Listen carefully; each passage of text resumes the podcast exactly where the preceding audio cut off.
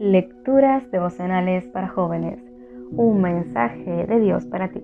Cortesía del Departamento de Comunicaciones de la Iglesia Adventista del Séptimo Día de Gascue en Santo Domingo, capital de la República Dominicana, en la voz de Jack Enríquez.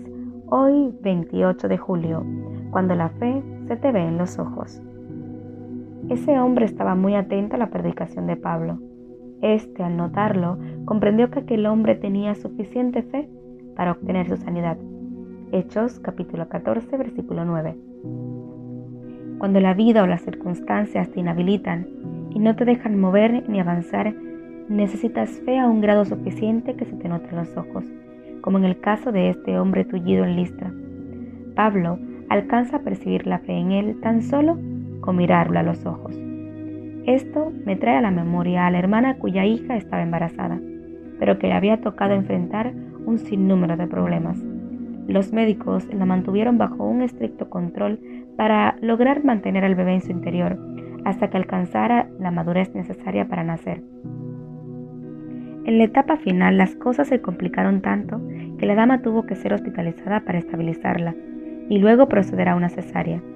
La hermana acompañó a su hija todo este tiempo en la clínica y como buena misionera le habló a los médicos, a las enfermeras y a todo el personal de su Dios. El Dios en el que creo es un Dios poderoso y tengo fe en que todo saldrá bien. Llegó el momento esperado y los médicos, después de una evaluación, reunieron a la familia. Dijeron que no era posible salvar la vida de las dos. Cuando le preguntaron al padre de la dama, él eligió a su hija. Cuando le preguntaron al esposo, él también eligió a su esposa.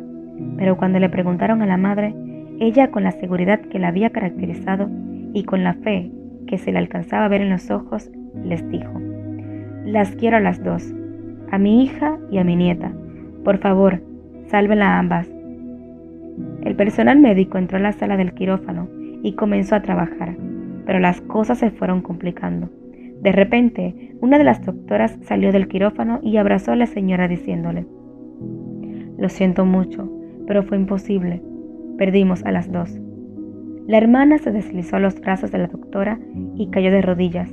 No le importó que estaba a la vista de todos. Allí oró, Padre, le he contado a estas personas que yo creo en un Dios todopoderoso. Ese Dios eres tú. Devuélveme a mi hija y a mi nieta. En el acto, otro de los médicos llegó corriendo y dijo, Doctora, regrese rápido al quirófano. La hemos recuperado a las dos. ¿Cómo está tu fe hoy? Dios te dice en este día, inicia el día con una fe visible en tus ojos.